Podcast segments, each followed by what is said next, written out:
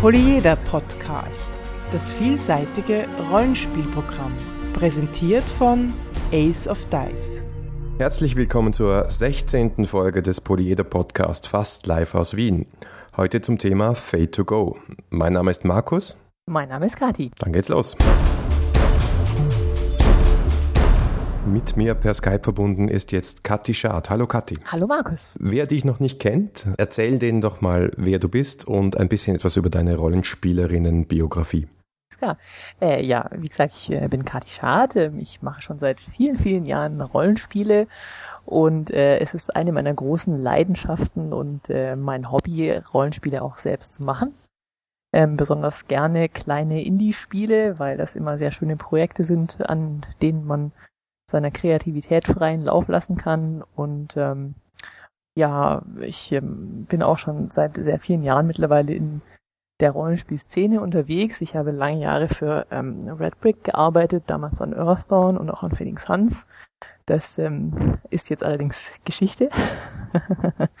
und ich habe mich jetzt äh, ganz ähm, den Indies äh, verschrieben, hier mit Pro, Pro Indie und äh, Vagrant Workshop, unserem englischen Ableger. Und ähm, ja, mein jüngstes Projekt war jetzt eben Fate to Go.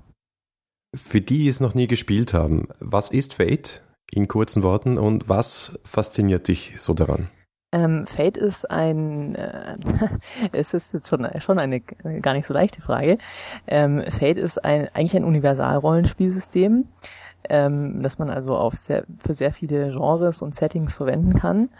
Ähm, was mich daran besonders fasziniert ist, dass es ähm, im Kern ein Erzählrollenspiel ist, aber auch sehr viele Undock-Möglichkeiten gibt für verschiedene andere Spielstile.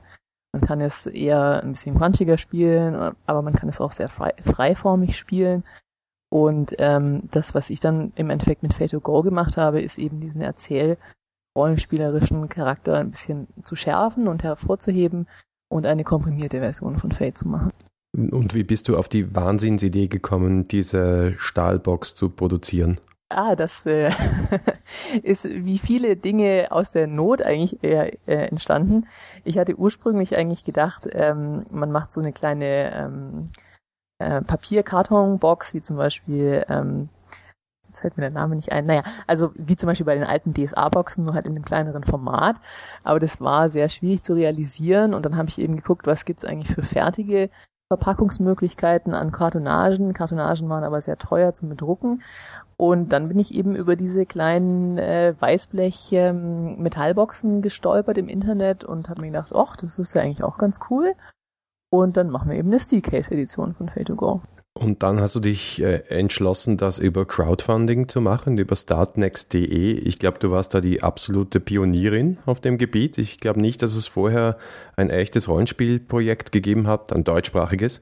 Wie bist du das angegangen? Das war gar nicht so leicht am Anfang, ähm, beziehungsweise man muss sehr viel ähm, Organisation erstmal ähm, in das Projekt investieren. Also die, An die Anmeldung auf dem Startnext Portal ist relativ leicht, ähm, aber man muss eben dann das Projekt starten und hat eben mit Startnext ähm, relativ viele Hürden erstmal ähm, zu überwinden. Das ist jetzt ein bisschen schwieriger ähm, als zum Beispiel auf Kickstarter, aber wir hatten uns halt gedacht, wir machen es auf jeden Fall auf einem deutschsprachigen Portal.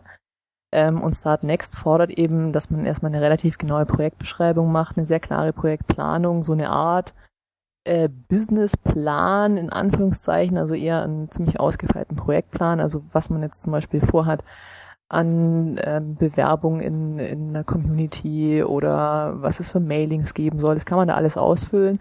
Das war jetzt für mich konkret jetzt ähm, nicht alles. Ich, ich musste dann zum Glück nicht alles ausfüllen, weil es eben gerade durch den Support der Internet-Community schon sehr viele Wege abgedeckt hat. Ähm, aber man muss da eben sehr, sehr genau ähm, und einige Fragen beantworten und das ist einfach ein großer Organisationsaufwand. Aber ähm, ansonsten war das eigentlich relativ einfach, das da zu machen. Aber man muss es halt dann auch begleiten, das Projekt. Es war ja sehr erfolgreich. Du hast äh, mehr als 5000 Euro statt äh, gut 3000, die du als Ziel festgelegt hattest, erreicht obwohl, weil das ist ja so das Klischee, du bist jetzt kein Star und äh, du hast auch noch nicht 50 Bücher vorher produziert. Trotzdem hast du es geschafft. Warum glaubst du, hat es so gut funktioniert? Gerade für dieses Projekt Fade to Go. Ich glaube, dass es einfach zur richtigen Zeit gekommen ist. Ähm, also da sind, glaube ich, mehrere positive Faktoren ähm, zusammengekommen. Ähm, zunächst mal ist ähm, es gibt zwar schon zwei deutschsprachige Fades auf dem Markt in Deutschland. Ähm, also das ist das eine ist Malmsturm, das andere ist Free Fade, das wir ja auch ähm, vorher schon gemacht hatten. Was es allerdings noch nicht gab, war ein relativ kleines, kompaktes Fade. Man muss sagen, dass Fade als System ähm, eins ist, an das man sich erstmal ein bisschen gewöhnen muss. Es ist nicht so leicht intuitiv verständlich, zumindest in den bisherigen Varianten, die auf dem Markt waren, wie man sich das wünschen würde. Und mein Ziel war eben, dass man ein Fade schreibt, das einfach gute Beispiele drin hat, dass das leicht verständlich ist, das kurz und prägnant geschrieben ist. Das ist zum Beispiel auch ein Problem von vielen größeren Fade-Varianten im englischsprachigen Raum, dass eben sehr viele Regeln im Flufftext versteckt sind und das wollte ich halt alles wegschneiden sozusagen und Fade erstmal grundsätzlich erklären und zugänglich machen.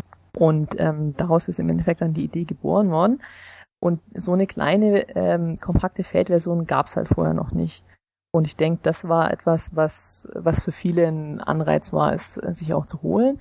Und vor allem ist es halt auch ein Universalsystem, Fade to Go. Es ist nicht an ein Setting gebunden. Ähm, und es geht, schlägt dann so in die Richtung von Free Fade, aber es ist halt einfach kompakter und leichter. Also leichter im Sinne von, äh, es ist nicht so viel zu lesen auch. Na, das ist ja durchaus in der heutigen Zeit ein Vorteil, wenn, wenn man jetzt für die Rollenspielrunde nicht mehr so viel Zeit hat, sich vorzubereiten. Und dann kann man einfach ein kleines Rollenspiel haben, das man auspackt, durchliest und im Endeffekt relativ schnell spielbar äh, ähm, ist. Auch dadurch, dass es sehr, sehr gut äh, strukturiert ist und vom Layout und der Informationsarchitektur her die Dinge so aufgebaut sind, dass man sich schnell wieder findet. Das finde ich auch sehr, sehr wichtig. Ja, das war mir auch wirklich wichtig. Also gerade die Sache, dass es ähm, tatsächlich einen hohen Gebrauchswert hat. Deswegen haben wir uns auch zum Beispiel für das Ringbuch entschieden. Mir war wichtig, dass man es wirklich als Spielanleitung verwenden kann, direkt am Spieltisch, dass man alles relativ klar zugänglich hat, dass, ähm, dass es gute Beispiele gibt, dass es konkret auch ähm, den Spielleiter und auch die Spieler an Spielsituationen heranführt.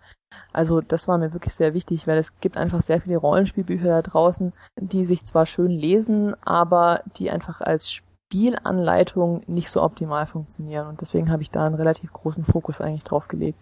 Jetzt hast du letztens ein Foto von der Steelbox auf Facebook veröffentlicht, dann hat wer drunter geschrieben, hast du das entworfen? Und du hast geantwortet, ja, ich habe es entworfen, ich habe es geschrieben, ich habe es gelayoutet, ich habe es illustriert. Hast du das wirklich alles alleine gemacht? Äh, ja, ähm, das war, ähm, da, da, das äh, ist immer wieder sehr lustig, weil ich mich noch genau daran erinnere, als ich dann ähm, das ähm, Layout fertig gesetzt hatte und es dann nur noch daran ging, das Impressum zu setzen. Ähm, normalerweise hat man ja sehr viele Punkte, wo viele Leute daran mitgearbeitet haben. Ich hätte einfach einfach schreiben können, äh, ja, Textlayout und alles drumherum äh, von mir. Es war eine sehr kurze Zeile, aber natürlich ähm, ist das nicht alles. Also es haben mir sehr viele Menschen ähm, geholfen, Input gegeben, ähm, mich auch motiviert weiterzumachen und das ist auch sehr, sehr wichtig natürlich. Also die reine Durchführung, das lag jetzt alles bei mir, klar, aber also ich hätte es jetzt auch nicht geschafft, wenn nicht sehr viele Leute mir dabei geholfen hätten, einfach mental und natürlich auch äh, in praktischer Hinsicht, na, als wir dann die C-Cases äh, fertig hatten, da haben mir Freunde geholfen beim Zusammenpacken und ähm, Konfektionieren und das wäre sonst auch nicht ganz so leicht gewesen. Also vielen Dank auch nochmal an dieser Stelle an meine treuen Helfer.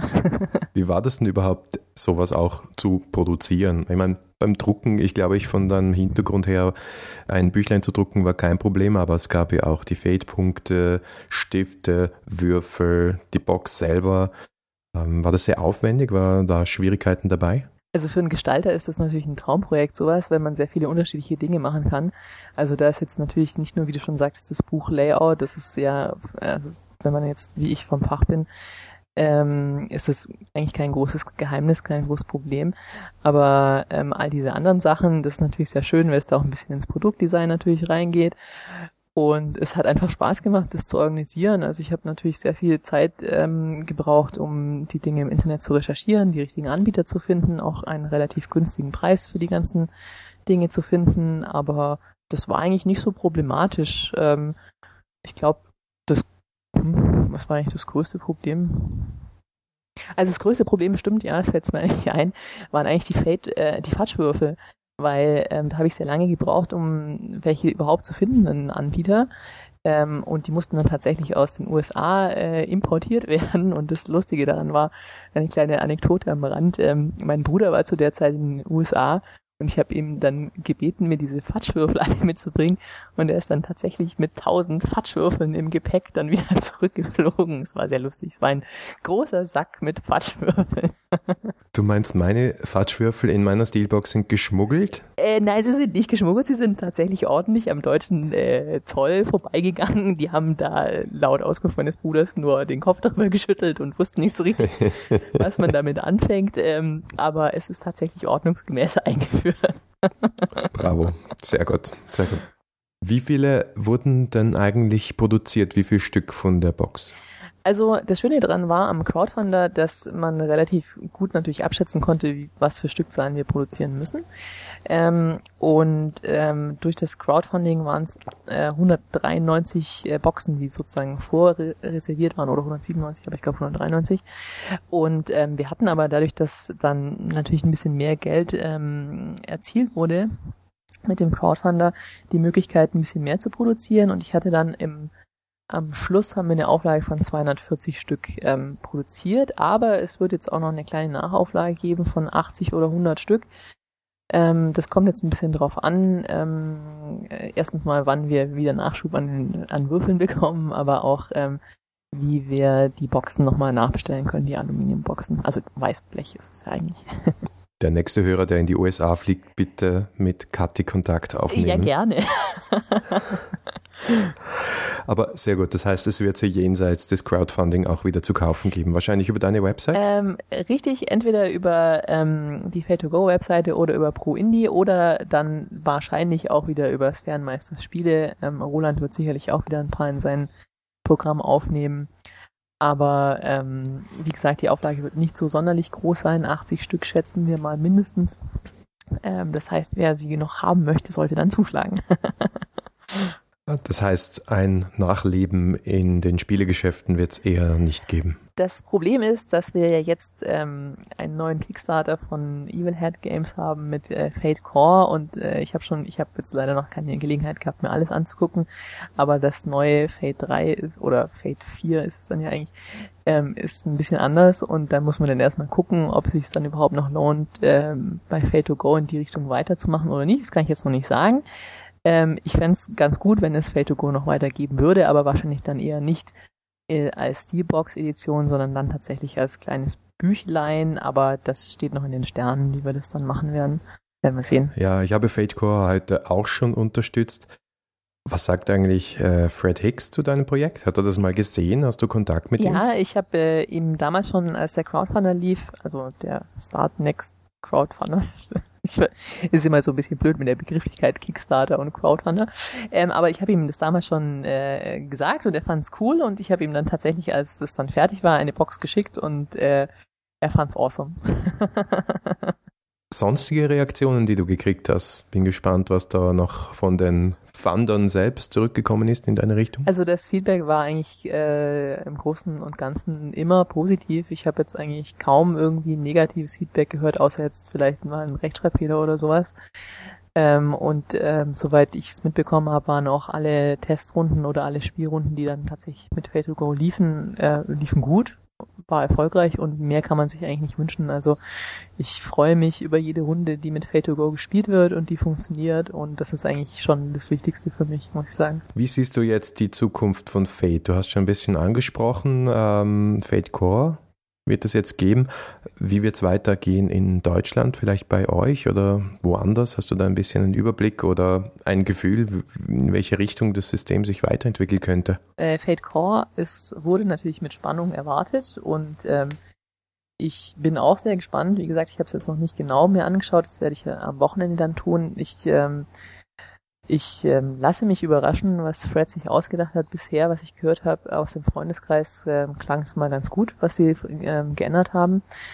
Ähm, ich hoffe, dass es in eine Verschlankung mündet von Fate und ein bisschen zugänglicher wird für die breite Masse. Das äh, Problem bei Fate ist, dass man einige der Grundspielkonzepte ähm, relativ schwer nur erklären kann, äh, wenn man es nicht direkt spielt oder wenn man es auch längere Zeit spielt. Ich selbst habe auch länger gebraucht, um mit den Konzepten von Aspekten und so weiter äh, klarzukommen. Aber als es dann mal geklickt hat, hat es sehr intensiv geklickt. Deswegen ist es jetzt eigentlich so mein Lieblingssystem geworden. Also ich persönlich werde das natürlich weiterverfolgen und auch schauen, dass wir hier in Deutschland weiter eine aktive, lebendige Fate-Community haben. Und wie das mit Fate Core in Deutschland ausschaut, das ist natürlich ähm, sehr, ähm, äh, sehr reizvoll, da was zu machen in der Hinsicht. Wir werden jetzt mal schauen. Das steht einfach noch in den Sternen. Wie genau wir da jetzt weiter vorgehen werden, da kann ich jetzt noch nicht so genau was dazu sagen. okay, wir sind gespannt. Aber es wird Wie auf jeden Fall weitergehen in der Art. Hervorragend. Wie siehst du denn die Crowdfunding-Situation in Deutschland? Ähm, wir sehen sie ja in, in Amerika mit Kickstarter, das Ding explodiert. Die letzten Crowdfunder von, also wo ich jetzt zum Beispiel mitgemacht habe, von Hillfolk und äh, Tremulous waren unglaublich erfolgreich. Noch klassischere Systeme noch erfolgreicher oder berühmt, noch berühmtere Designer. Wird das in Deutschland auch kommen oder ist einfach die deutsche, deutschsprachige, sage ich mal, Rollenspielszene nicht so geeignet dafür? Also ich glaube, was man nicht vergessen darf, wenn man auf Kickstarter schaut, ähm, ist, dass Kickstarter einen viel größeren, ähm, einen viel größeren Wirkungsbereich hat. Wir haben den gesamten englischsprachigen Raum und Kickstarter ist auch ähm, eine internationale Plattform, auch wenn es schwierig ist, jetzt als Deutscher ein Projekt dort zu starten aber du hast halt den ganzen amerikanischen und englischsprachigen Markt dahinter, der einfach viel größer ist. Deutschland hat einen überschaubaren Rollenspielmarkt und ähm, deswegen denke ich, sind da jetzt zum Beispiel solche riesigen Summen, wie, ähm, wie man jüngst auf Kickstarter gesehen hat, eher unwahrscheinlich. Ich glaube schon, dass ähm, Crowdfunding in Deutschland auch eine Zukunft hat, wenn sich ähm, die, die deutschen Fans und vor allem auch die deutschen Rollenspielautoren darauf einlassen. Ich finde, es eine super Möglichkeit, kleinere Projekte, Rollenspiele zu realisieren. Ich denke, es wäre auch für den einen oder anderen Verlag interessant, wenn man einfach ein relativ sicheres, ähm, eine relativ sichere Produktplanung machen kann. Ähm, aber wir werden sehen, ähm, die Deutschen sind ja jetzt nicht unbedingt dafür bekannt, dass sie neuen Dingen jetzt unfassbar aufgeschlossen gegenüberstehen, ähm, sondern sich erstmal ein bisschen an, an diese Dinge gewöhnen müssen ich würde einfach mal sagen, wir schauen, wie das läuft. Ähm, ich glaube aber, dass es schon seine Zukunft hat. Und ich ähm, habe auch Fate to Go aus dem Grund eigentlich ähm, auch auf Startnext gemacht, weil ich es gerne sehen würde, dass in Deutschland sich in der Szene wieder ein bisschen mehr bewegt und eben solche kleinen Projekte durch Crowdfunding realisiert werden können. Also ich ähm, war mir ja von Anfang an so ein bisschen dieser Pionierrolle da in dem Bereich bewusst, aber ähm, das war auch wirklich Ziel, weil ich finde es eine tolle Sache und ich finde, man muss das unterstützen, aber man kann es eben nur in die Köpfe der Leute bringen, wenn man auch mal den ersten Schritt geht und ein gewisses Projekt halt vorlegt und sagt, hey Leute, schaut mal, es hat funktioniert, ihr könnt es auch. Wir haben jetzt fast nur von Indie-Projekten gesprochen, aber äh, bei Kickstarter gerade gehen ja auch die Großen mit rein. Nicht? Es gab ein sehr erfolgreichen, erfolgreiches Projekt von Chaosium, auch wenn ich dem eher kritisch gegenüberstehe, habe ich ja auch schon geäußert.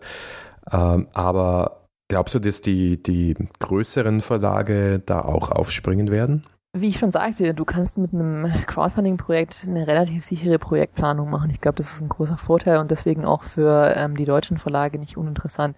Auch hier muss man sagen, der deutsche Markt ist mit dem amerikanischen Markt nicht äh, wirklich vergleichbar. Die großen Verlage in den USA haben größeren Umsatz, haben größere Gewinne, haben größere Manpower, als wir es jetzt in Deutschland haben, ähm, weil der Markt größer ist ich könnte mir vorstellen, dass es für deutsche Verlage auch interessant wäre, es mal auszuprobieren. Ähm, aber ich kann auch sehr gut die Kritik nachvollziehen von vielen, ähm, von vielen Usern, von vielen Rollenspielern, die sagen, warum haben es die großen Verlage überhaupt nötig, einen Crowdfunder zu machen, wenn die eine ordentliche Projektplanung machen würden? Müssten sie das nicht? Ähm, das, ich sehe diese Problematik, aber ich denke, es ist gerade für den deutschen Markt wäre es durchaus vertretbar, weil wir einfach nicht so große Verlage haben, die nicht so riesige ähm, Sprünge machen können mit ihren Projekten und ähm, ich find, fände das durchaus legitim, wenn auch da der eine oder andere größere Verlag einfach ähm, es mal ausprobieren würde. Zum Abschluss möchtest du vielleicht dem Polyeder Podcast jetzt noch einen Szenenaspekt geben? Großartig. Dafür kriegen wir plus zwei. Vielen Dank fürs Gespräch und liebe Grüße zu dir nach Deutschland. Ich danke auch, Markus. Hat viel Spaß gemacht.